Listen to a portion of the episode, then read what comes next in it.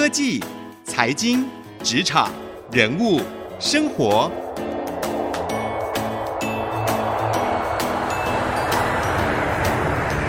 创意领航家。听众朋友您好，欢迎收听 IC 之音主客广播 FM 九七点五创意领航家，我是节目主持人朱楚文。在每一集的创意领航家节目当中，我们都会为您邀请到各个产业领域的创业家、达人或是专家来跟我们讲讲他在他们的领域里面不一样的看见、视野、眼光，以及一些新的创意，如何来解决职场生活上面的难题。今天呢，我们为各位邀请到的是一位财经知名的畅销作家，她是小资女艾米丽。小资女艾米丽，她靠着自己自学理财，从一位不是财经毕业的大学生，到如今已经跟随着价值投资，资产翻了好几倍。已经迈入了财务自由的人生，现在呢，不再为钱困扰了，而他用他的闲暇的时间来帮助其他的投资人来理解价值投资的奥秘，来避免把投资像赌博一样啊，或者像押宝一样的造成很多不必要的风险。那今天呢，我们就邀请艾米丽来跟我们一起来聊聊，到底价值投资有哪一些是我们可以去学习的地方，应该要怎么样去操作呢？我们一起欢迎艾米丽。大家好，我是小织女艾米丽。嗨，艾米丽，很开心哦，邀请你来到我们的这个广播节目当中。我们知道，其实你开了蛮多小资理财的线上课程，然后就教大家怎么样投资理财啊，或是有一些正确的金钱的观念。因为我觉得，因为我自己在当这个财经记者啊，在财经圈当主持人也蛮多年了哈。自己观察，其实有时候财经圈会有一种现象，就大家会喜欢听怎么报名牌，然后把那个投资搞得很像在赌博。哎，就说哪一支会涨哦，然后就重压。那一只，然后最后悲剧就产生了哈。对，对，那其实这些都是一些不健康、不正确的理财观念，对不对？对。那你自己用一个稳定的方法，我们知道你是巴菲特的信徒嘛，哈，就是很着重价值投资，也就是说要找到一些好的公司，然后正常的而且稳定的公司，然后在它低价的时候去持有它，就是买进，然后慢慢等它回复市场价值，然后去赚这个利差，或者是就是赚它的股息，因为好公司都会像金鸡会生鸡蛋一样，就是会一直有股息嘛，对不对？对，所以你抱持的是这样的信念，然后慢慢累积到现在很稳定，就是经过了股灾，但是还是一样资产还是稳健的成长。那你现在也蛮年轻的，对不对？你几岁？我大概三十七岁哦，三十七岁还不到四十岁就可以累积千万身家，你已经可以退休了。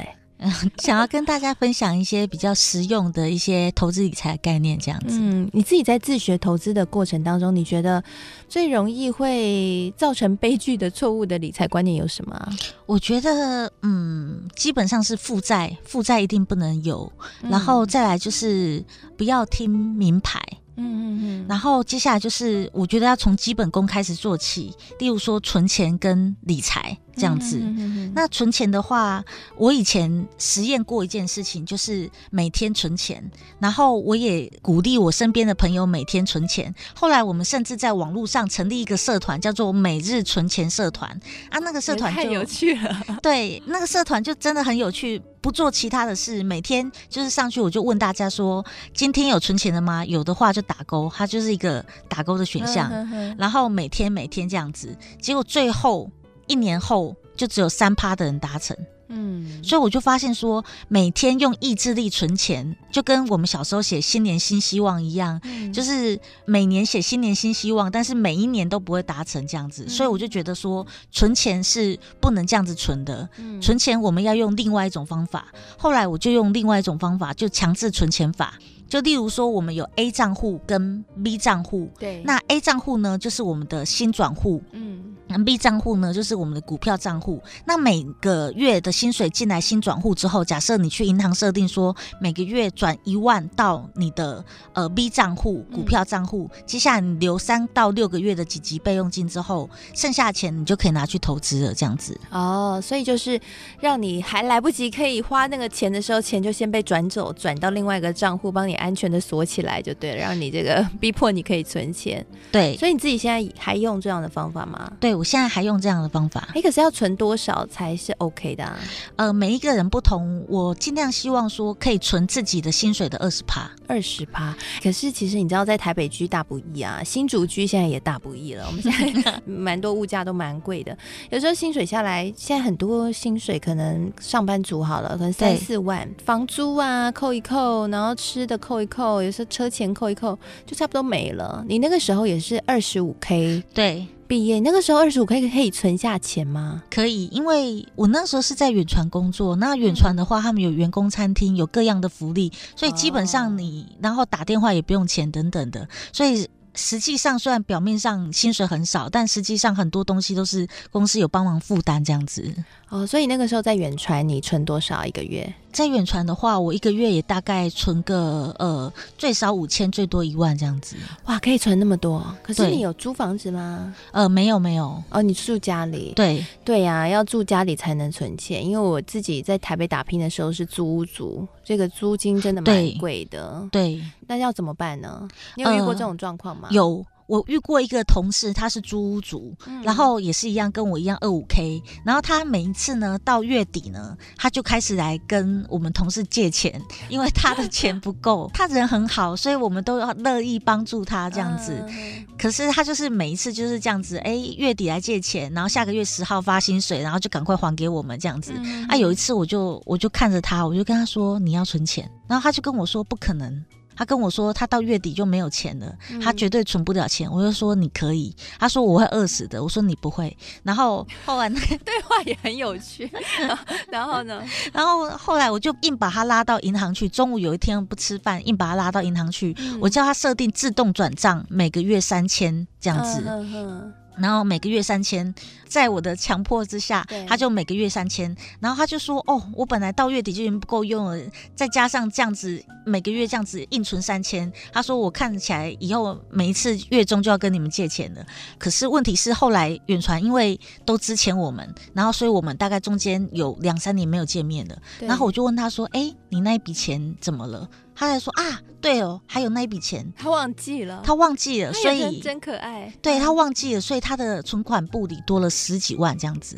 哇，所以这其实是一个无痛存钱法。对，有时候钱在你的旁边，你就想把它花掉，对不对？对。他如果你看不到它，你可能就会不花它。对。所以这是你自己用的一个好的方法。对。嗯，那还有什么其他的撇步吗？让帮助你去存到第一桶金？因为我们知道，其实投资还是难免要有第一桶金，才比较能够去有滚雪球效应嘛，对不对？对。那你自己那个时候怎么存第一桶金啊？我还有做一些理财的规划，嗯，例如说食衣住行娱乐，每一个要花多少钱这样子，嗯，然后我不会花超过预算的钱。接下来还有，我觉得人生的大笔规划也很重要，例如说结婚啊、生子啊、买房啊、买车啊、退休金啊等等，这些都可以事先规划。嗯，例如说，我以我的结婚来讲好了。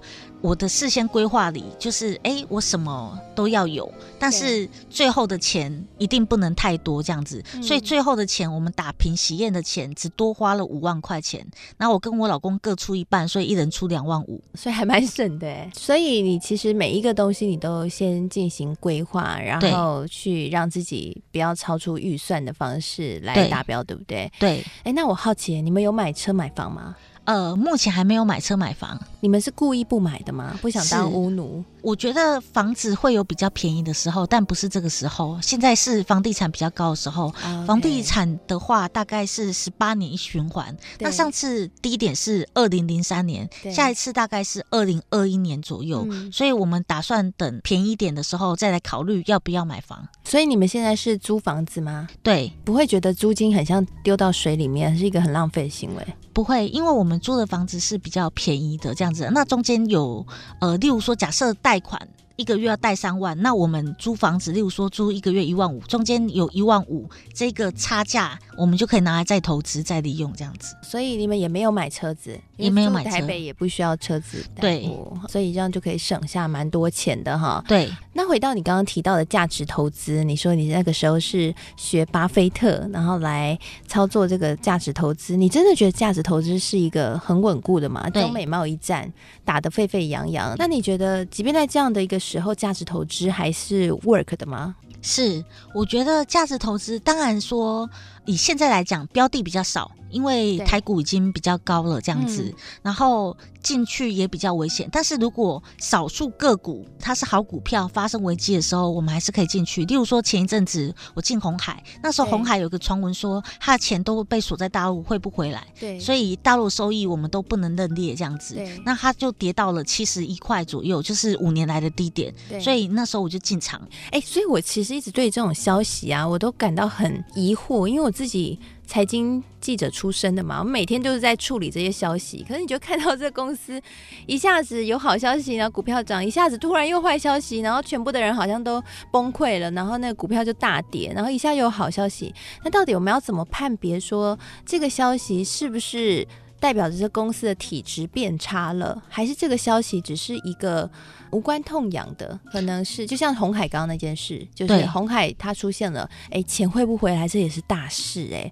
那你那个时候怎么敢买啊？因为我觉得钱汇不回来，那是一个传言哦。OK，你认为它是传言？对，我认为它是传言。那例如说，我们有判断利空的方法，像台达电，因为被动元件比较高，那那是它的成本，所以台达电就跌到比较低。嗯，那。如果说你的成本比较高，你也不可能物价涨到天上去，所以它成本一定会降下来。那所以那是一个暂时性的利空。那之前细品也是后来被日月光合并的那个细品，它的其中的某一个呃元件需要用到金来做它的原料，这样子。对。那金有一阵子涨很高。嗯，细品的价格也一直跌，一直跌。但是我也觉得金不可能涨到天上去，嗯、就是在细品跌到很低的时候，我就去买进细品，嗯、然后后来哎又回来了。那一样还有很多公司有汇损。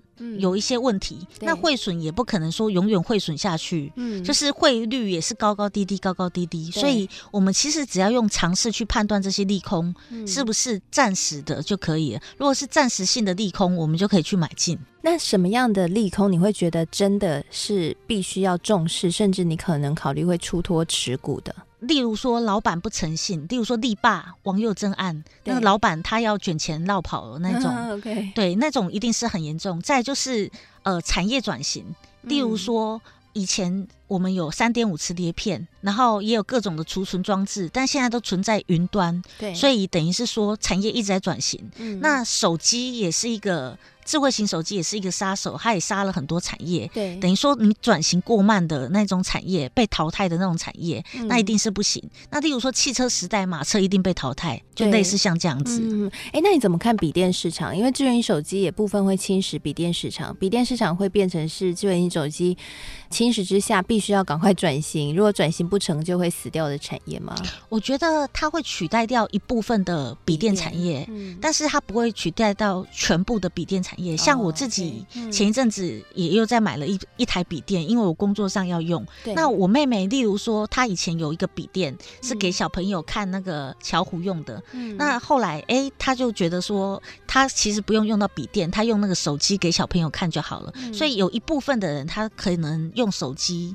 用平板就好，嗯、但有一部分人像我一样要工作，还是需要用到笔电。哦，所以你认为其实这个就没有那么像是磁碟片被取代的问题如此危机了，不是百分之百取代的。对，嗯哼哼，所以这两个就是我们可以去评估的，就是老板有没有出现诚信的问题，或是公司有没有一些道德的问题。对，哈，譬如说像是一些减资又增资，也是你觉得很忌讳的吗？对啊，就有一些公司上市又下市，减资又增资，那一下子又发行特别股，啊，一下子又合并一下又分拆，那我就觉得他的那个财务操作过多，老板心不是放在。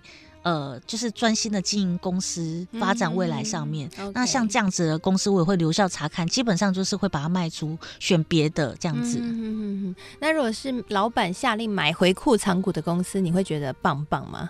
我觉得要看他什么时候买回库藏股。嗯，如果他在高价买回库藏股，我会觉得他是不是要帮自己出脱这样子啊？如果是，是高价买回库藏股哦，因为等于说他用公司的力量，然后他卖给他的公司就对了。对，那如果是低价的话，那才是说是一个帮公司买低价的股票。我觉得这样才是公司之福。这样子。哎、嗯欸，那之前红海七十块左右的时候，那个郭台铭董事长有自己买了蛮多红海的股票，那个时候你就有觉得红海应该会不错，对吗？呃，我不是因为郭台铭买才买的，是因为他跌到五年的低点，然后再加上他的那个消息，就是说，哎、欸，他的钱都被锁在大陆，我觉得那个消息非常的拔辣这样子。哦，好，我们今天很开心邀请到艾米丽来到我们节目当中，跟我们聊聊她的一些选股的观念，还有还有很重要的就是。存钱是投资理财的第一步，在存钱上面其实有一个无痛存钱法，就是呢用自动转账。如果你觉得存钱很困难，也可以试着来做做看。那休息一下，广告回来，我们继续聊更多。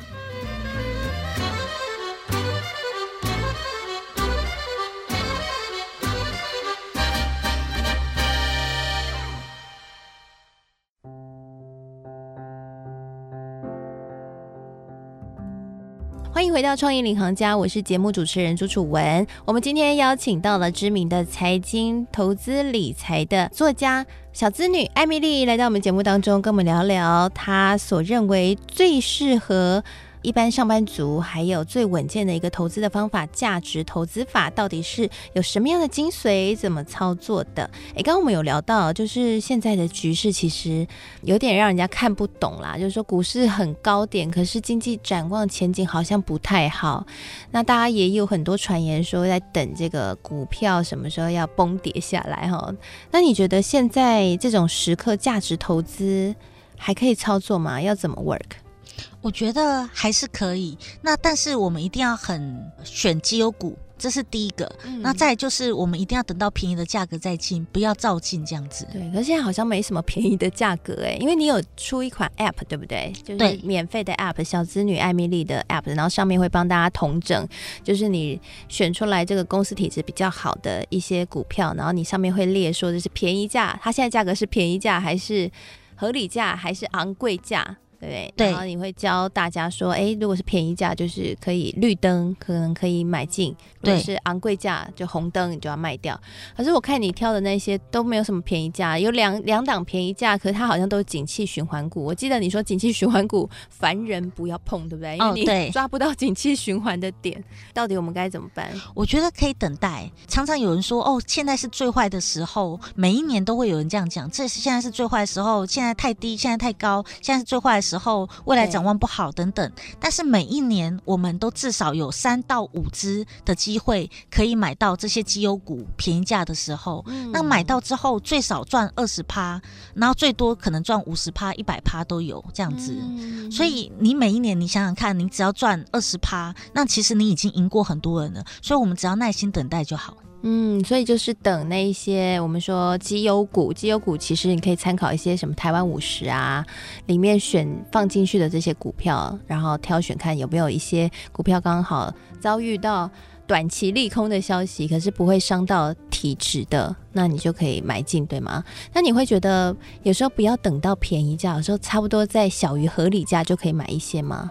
我某一些是没有买便宜价，没错，但是我至少都会买在，例如说本益比河流图的下缘，那就是近五年的低点这样子。哦，所以像你刚刚提到的红海，虽然它还没有落到便宜价，因为我看它便宜价好像大概是七十块以下才便宜嘛。对，你买在七十一块，因为是看这个五年的低点，你觉得还 OK？对。对，因为有些绩优股它会绩优，也是因为大家都很看好它，它的持有者也非常多，它要跌到便宜价真的很难等哎。对，嗯、呃，你自己真的有等成功过吗？有，例如说像等到的是伟创，嗯，那伟创它的便宜价是二十一点多，那今年也有二十一点多，所以我二十一点多、二十二点多的时候买一些。最高已经有到二十九点多了。价差也是蛮蛮高的哈，对，所以它其实你认为股票如果它是一个不错的公司体质的话，他们都会回到合理价的范围吗？一定会吗？对，因为是这是一个均值回归的概念，就是它被利空打下来，但是它内在的价值就有这么高，所以它就会回到它的内在价值。嗯，所以一定要有信心的等下去。是。嗯，但这只限于体质好的公司，对不对？对，如果你买到体质不好的公司，就会像家乐福一样，天天都便宜，便宜到下市。家乐福可能会抗议哦，想说干嘛拿我？但是我们就是说，可能会跌成水饺股啦，就变成壁纸了，一点都不值钱。对，所以价值投资还是很重要，就是回归到说这间公司到底有没有价值？那你怎么评估一间公司有没有价值？我用十个指标评估一间公司有没有价值。第一个指标是年年赚钱，是。例如说，我觉得说，如果一个好的公司。他一定要年年赚钱，那他才可以发股息给他的股东。那如果说没有年年赚钱的话，那至少十年里也要有九年赚钱。嗯。我以前比较不懂事的时候，曾经买过一个公司，十年里有十年不赚钱，那他只是炒作的股票啊。你问我说最后结果怎么样，有没有赚钱？也是有赚到钱，但是我觉得那个样子就是非常的不好，这样子在持有的时候我非常的不安心。那第二个指标呢？例如说是不是烧钱产业？那例如说台湾有一些。些公司是他有赚钱，但是他赚到钱就要一直在投入、再投入、再投入这样子。那这样子的话，我们也觉得说他不是一个好的公司，不能帮股东赚到钱，因为他赚到钱要一直不断的在投入，就像一些低润啊、太阳能啊、嗯、LED 啊、嗯哼哼，就是那一些这样子。然后我们有十个指标，我都把它做在那个 App 里，所以大家都可以免费的上去参考。你只要去手机的商店去下载艾米丽定存股，就可以免费的看到这些。对，现在 App 的下载量好像非常高，造成你们没有办法退休，对不对？我们刚刚在 节目开始前有聊过，因为两个其实存款，你跟你先生存款都是上千万规模，其实可以享受惬意人生了。但是听说这个 App 的下载量太高了，所以你们要去维系这个 App，就必须要继续去运营，对吗？对，现在的话，App 每周活跃的人数好像有。七万到八万这样子，每周嘛？对，每周活跃人数大概有七万到八万，嗯，所以等于是说，然后大家又会一直，例如说查股票啊什么啊，所以我们需要的流量非常大。那我们是委托理财宝公司去做的，所以。他们也要养工程师，那等于说我们也要一起来帮忙负起这个责任，这样子，嗯哼哼哼，蛮方便，蛮好，因为重点是免费的，你真的是蛮佛心的。那时候为什么会想要做 App，然后免费提供给大家这样的一个工具啊？嗯，我希望说可以把价值投资的门槛尽量降低，让每个人都可以进来，然后恩典都是白白的，都是免费的这样子。嗯，但是。这是我的理想，那实际上它还是会产生费用，例如说流量的费用，流量厂商会跟我们收钱。那例如说还是会有工程师维修的费用，对，所以我们后来才出了一个专业版，然后等于说补贴一下，就是这些流量的费用这样子，可以尽量用一个免费而且公开分享的方式，把你自己所认识到的价值投资，然后改变你小资女的一生，从一个二十五 K 到现在是千万富婆哦，怎么样在这个恩典当中，你所获得的都分享给大家，对吗？对，我们非常谢谢小资女艾米丽今天来到我们节目当中的分享啊！希望今天的节目内容呢，也可以让各位对于价值投资不再觉得很困难。其实很简单啊，你先去下载这个 app 就对了啦。然后 app 里面有一些体质帮你做了检视。那刚刚小子女艾米丽也说了，这些体质检视呢，就有一些指标喽。譬如说，它是不是这个年年赚钱的产业啊？它是不是会烧钱的产业啊？那它的配息状况怎么样？这些都是可以来观察这间公司适不适合来进行投资，还有它的价格现在合不合适。那如果能够找到一个对的标的，同时在一个它便宜的时候买进，那当然了，等它回复到原本的市价的时候，就是你投资获利的时候了。祝福各位喽！那今天呢，我们的节目内容也都会放到我们 Podcast 上面，也欢迎大家来订阅我们的 Podcast《创意领航家》点 Podcast 就可以订阅。同时呢，也邀请大家来帮我们评分呢、还有在下面撰写留言，告诉我们你的学习心得吧，或者是今天你听完以后你的收获，或者是呢，你有任何的问题都欢迎可以去上小资女艾米丽的粉丝团，只要搜寻小资女艾蜜莉就可以找到她了。那我也会把今天的内容写成采访笔记，放在我的粉丝团，搜寻财经主播主持人朱楚文，朱元璋的朱，楚国的楚，文章的文，欢迎大家来跟我们交流，有什么看法都可以告诉我们喽。谢谢您，祝福您能够在投资理财上面逐步的迈向财务自由之路。我是楚文，我们下次再会喽。